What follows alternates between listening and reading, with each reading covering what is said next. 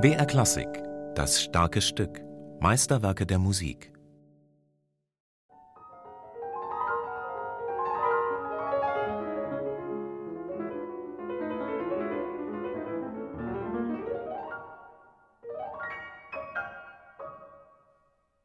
Das erste Stück Noctuell ist, ist sicherlich das Schwierigste, was den Charakter angeht.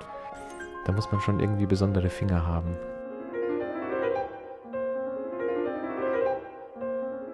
Die Idee eines Lebewesens, das mit dem Flügel schlägt und von einem Punkt zum anderen fliegt, finde ich, ist da schon sehr, sehr genau getroffen. Wobei das bei Ravel ähm, offensichtlich kein wirklicher Nachtfalter ist, ähm, beziehungsweise es ist einer von der Sorte, die unglaublich leuchtendes Fell oder Gefieder haben, beziehungsweise einfach die, die Oberfläche der Flügel ist ja bei einem Nachtfalter nicht unbedingt äh, schillernd, aber das ist jetzt bei diesem Stück natürlich schon der Fall. Also das ist, ist eine unglaublich reiche Harmonik, die irgendwie entsteht.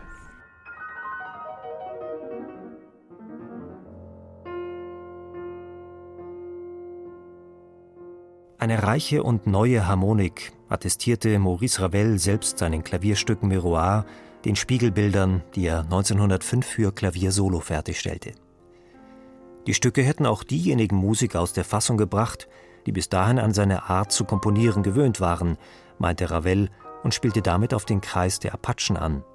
Das waren Musiker, Kritiker und Komponisten wie Paul Sort, Maurice Dulac, Manuel de Falla, Michel Dimitri Calvo-Corressi und Ricardo Vignes, die sich häufig trafen und neue Werke vorspielten, diskutierten oder einfach lärmend durch das nächtliche Paris zogen.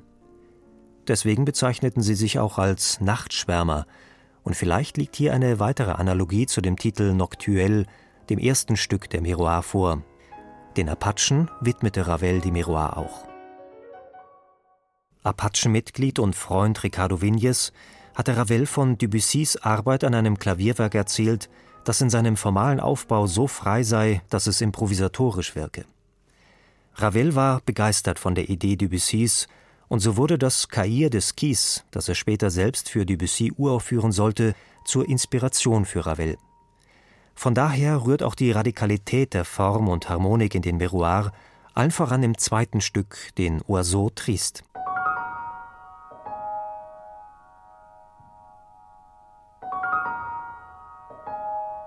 Es sind einsame Vögel, die verloren sind in der Beklemmung eines dunklen Waldes, schrieb Ravel selbst über diesen Satz. Die Mitglieder der Apachen ließ diese Musik nach Bericht des Kritikers Calvo Corressi lange Zeit völlig kalt, was Ravel sehr kränkte, waren sie doch als Kritiker eine Instanz für ihn. Einzige Ausnahme war Vignes, dem er das Stück widmete, weil er es lustig fand, einem Pianisten ein nicht im mindesten pianistisches Stück zu widmen. Vogelrufe einer Amsel durch ein Ornament nachgebildet, einhüllender Wald, verkörpert durch eine Auf- und Abwärtsbewegung in einer kleinen Sekund, Beklemmung, ausgedrückt in einem fallenden Terzmotiv. Diese drei Elemente variiert Ravel in Oiseau Triste, setzt sie in vier Molltonarten, die ineinander übergehen, ohne in irgendeinem harmonischen Bezug zueinander zu stehen.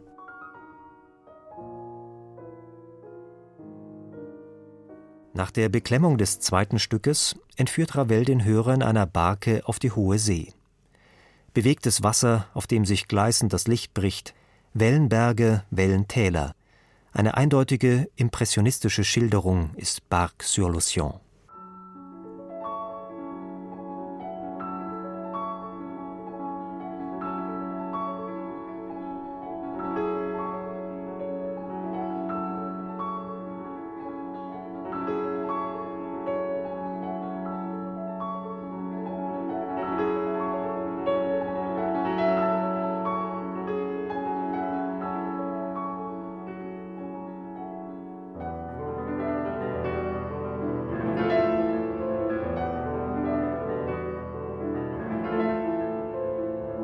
Die Deutung von Alborada del Grazioso, dem Morgenlied des Spaßmachers, das vierte Stück der Miroir, ist für den Interpreten wie für den Hörer zweischneidig. Ravel hat dieses spanische Lebensgefühl unglaublich wiedergeben können, obwohl er selber kein Spanier war.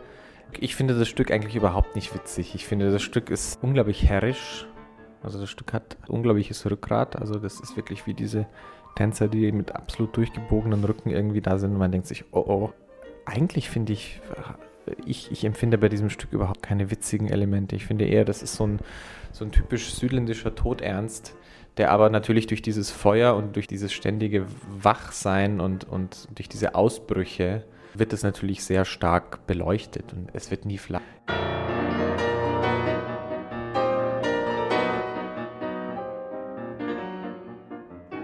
Seine Spiegelbilder beschließt Maurice Ravel mit dem traumähnlichen Stück Vallée des Cloches, Tal der Glocken, das in einer Tradition von Glockenstücken Ravels steht. In Liszt's Art hat er seine Stücke auf drei Systeme notiert. Zu einem Klangnebel der rechten Hand, sehr sanft und ohne Akzentuierung, wie es sich der Komponist wünscht, erklingen zahlreiche unterschiedlich klingende Glocken.